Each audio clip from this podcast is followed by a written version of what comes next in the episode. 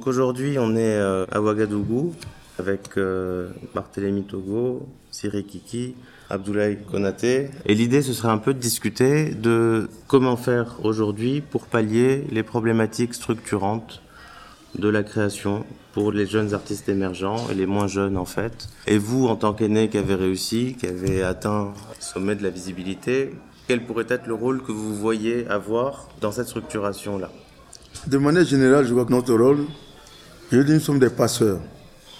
Le rôle que nous jouons aujourd'hui en Afrique, dans notre sous-région, et même un peu au-delà, c'est de passer le témoin.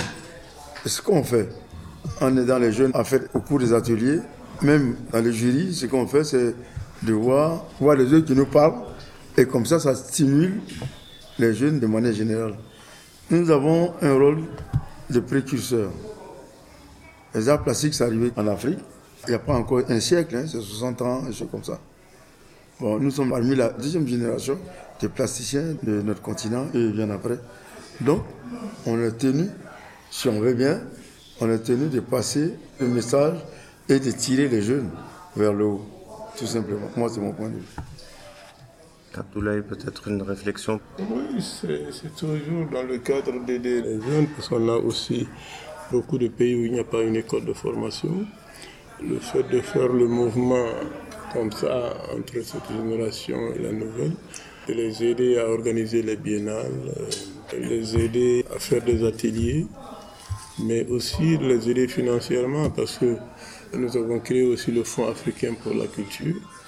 Donc euh, voilà, c'est juste des petits apports que nous pouvons donner à la culture africaine aujourd'hui. Quand on parle d'un événement comme une biennale qui est internationale et qui mobilise justement des artistes de plusieurs pays, on pense forcément à la question de la mobilité qui est pas forcément évidente. Du coup, sur cette question-là aussi qui est très liée à la transmission et au passage des œuvres, est-ce que vous auriez une réflexion à faire et justement comment est-ce que ce genre d'événements peuvent ou pas apporter une, une amélioration de la situation? Non, je crois que hum, notre action est de montrer qu'il y a une autre dynamique qui s'installe sur le continent.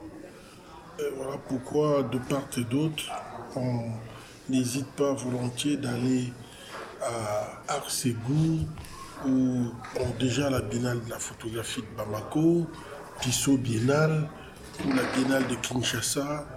Euh, on s'investit à aller dans ces événements pour donner une envie aux jeunes qui nous suivent d'avoir envie d'y aller, d'avoir envie d'aller dans ces lieux. Le fait de savoir que tel artiste africain de renommée internationale y va, va leur donner une envie d'y aller. Voilà pourquoi on fait vraiment des sacrifices parce que on est déjà débordé dans nos ateliers individuels, mais on essaye de faire un sacrifice pour y aller à Arségou et d'être là pendant 7 à 10 jours, être présent avec eux, euh, d'aller à Bissau Biennale, d'être là au quotidien, matin, midi, soir. Et comme ça, ils auront aussi envie de dire, moi je voudrais aussi postuler ou aller à Arségou, à Bissau. Euh, C'est d'abord cette envie qui nous motive, de prendre des exemples sur nous-mêmes. Et une seconde idée, c'est aussi d'encourager des projets qui se font sur le continent africain. On est très peu visible sur le continent africain et donc les quelques rares projets qui existent, vraiment il ne faut pas hésiter d'y aller. En fait, même pour moi, je veux mettre même en priorité les choix des expositions sur le continent sont prioritaires dans un premier choix par rapport à l'Occident. Parce qu'il est inconcevable de regarder euh, un CV et que dans une année, il y a 12 expositions à faire dans le monde et aucune exposition parfois sur 12 expositions, aucune exposition en Afrique. On a l'impression qu'on est en train de produire un art qu'on montre plus à l'Occident et non à ses compatriotes. Ils ne voient pas, ils ne savent pas ce que nous on fait. Depuis une dizaine d'années, j'ai mis en priorité des projets que j'ai sur le continent. Dès que je suis invité euh, au fond fond de l'Afrique pour un projet, vraiment, je mets ce projet en priorité avant même d'aller faire une exposition à la galerie Le Long, ça peut atteindre. Je peux faire passer un autre artiste devant moi à la galerie Le Long, mais aller d'abord à Pointe-Noire parce que j'ai une exposition à l'Institut français au fond, fond du Congo ou euh, à Arsegou où je dois réaliser une grande fresque. Donc les projets sur le continent sont importants pour moi et cela va donner une envie aux jeunes d'avoir envie d'y aller.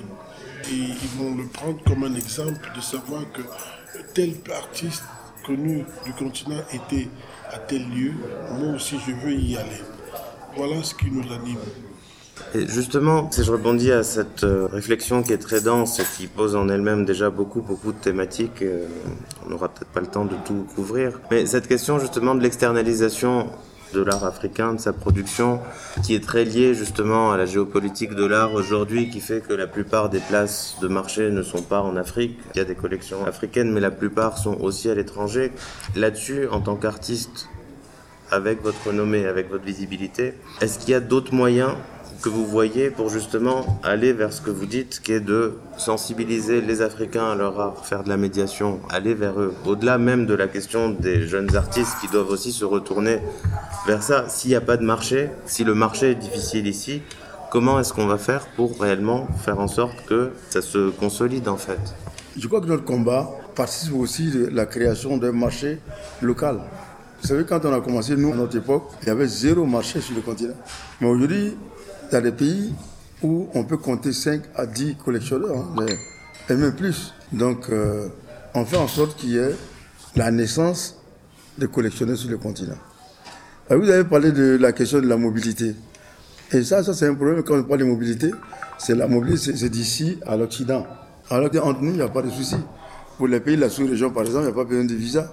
Dans la mobilité, ça ne pose pas trop de problèmes. Quand on parle de mobilité, moi, dans mon entendement, c'est d'ici à l'Occident. Et les gars, il y a des problèmes de visa. Ça fait qu'on a des difficulté à aller monter notre travail de l'autre côté. Comme vous venez de le dire, la grande majorité des collectionneurs, c'est de l'autre côté. C'est en Occident. Mais pour aller vers eux, c'est pas évident. Ça fait qu'il y a beaucoup qui ont des agents qui viennent ici, qui devraient venir voir et qui, parallèlement, créent un marché pour les jeunes gens qui ont commencé le travail, qui, ou alors qui sont dedans depuis un certain moment. Mais ils ne peuvent pas aller là-bas tous pour des questions de restriction dues au visa. Je pense que notre idée, c'est aussi d'encourager les jeunes promoteurs pour qu'ils puissent faire en sorte qu'il puisse exister des jeunes galeries sur le continent ou des jeunes foires sur le continent. Au Cameroun, par exemple, j'ai encouragé Diane Audrey Ngako à créer la foire internationale d'Elda contemporain à Douala, qui s'appelle Douala Art Fair. Il y a déjà eu deux éditions et cette année 2021 sera la troisième édition de Douala Art Fair. Et au Nigeria, il y a déjà une foire aussi au Nigeria qui existe au Nigeria où des galeries d'Afrique du Sud viennent au Nigeria. Et à Abidjan, il y a certainement des choses aussi. Petit à petit, nous encourageons les jeunes à ouvrir des galeries, à ouvrir une scène artistique sur le continent et de créer un début de foire sur le continent. Mais s'il y a des foires qui existent, comme 154 à l'étranger, à Londres, ou à Paris, ou à New York, ou à Cannes, c'est aussi bien pour ces espaces qui seront créés d'y aller au niveau international. On ne ferme pas la route aux scènes artistiques existantes sur le marché ici sur le continent, mais de postuler pour la visibilité au niveau de l'international et de, participer à ces foires. Comme je l'ai dit, 154, AK, ou encore Cape Town Art Fair, ou Jobu Art Fair, ainsi de suite, qui existent aussi sur le continent. Et, puis, en fait, quelque chose est en train de se créer. On est dans un début. Il y a 20 ans, toutes ces choses n'existaient pas. Et je crois que nous qui sommes acteurs de cette scène, va essayer d'être présents et d'animer la scène, de donner notre énergie, notre présence, notre don devant ces scènes qui bougent. Il faut être là parce que nous sommes des modèles pour cette jeunesse africaine. Si on parle justement d'événements qui se créent, on peut parler de Bissau qui a sa deuxième édition. Dont vous étiez membre du jury. Est-ce que ce serait possible de nous dire quelques mots sur justement votre ressenti par rapport à l'évolution de cette biennale? Oui, il y, a, un petit pas de plus. Hein. Pour ceux qui ont vu les deux biennales, euh, ça se sent rapidement. Mais comme vous dites, c'est la deuxième édition. C'est une jeune biennale qui a besoin de fonds, qui a besoin de financement et qui a besoin de soutien des artistes comme Barthélémy, Kisiriki et d'autres. Je pense que c'est quelque chose qui tient la route. Et surtout, c'est la première biennale spécialisée en sculpture, je crois. Je crois en Afrique de l'Ouest ici. Donc, c'est, je pense, un bel avenir devant. Est-ce que vous avez, l'un d'entre vous, une position, une réflexion autour de justement les modes de financement qui permettraient d'accompagner cette structuration? Compte tenu de la réalité et de la faiblesse de l'investissement public sur le continent Est-ce que c'est une voie qui ne va aller que vers le privé? Est-ce qu'il peut y avoir des pistes de partenariat public-privé? Est-ce que c'est quelque chose qui est au cœur de vos réflexions ou pas? Moi, je crois que le financement public-privé, le cas du Burkina, je suis c'est pas évident parce que l'État n'a pas de volet spécifique pour aider les activités artistiques dans notre pays. Bissot étant ici, c'est bien entendu une binale internationale, mais elle est créée ici au Burkina. L'État n'a pas encore daigné participer de manière matérielle à l'organisation de la Bissot.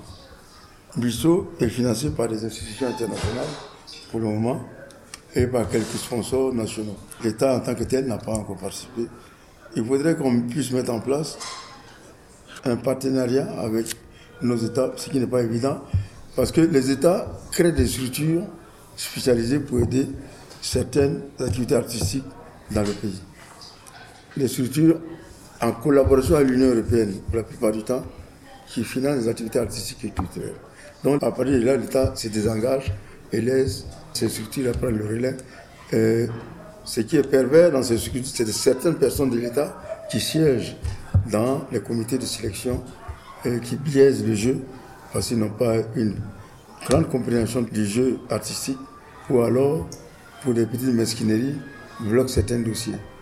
D'un côté ou de l'autre, on a des blocages. Et ça, c'est des trucs qu'il faut pouvoir arriver à surmonter. C'est pour cela que l'ISO a cet avantage-là de faire venir l'argent des institutions étrangères.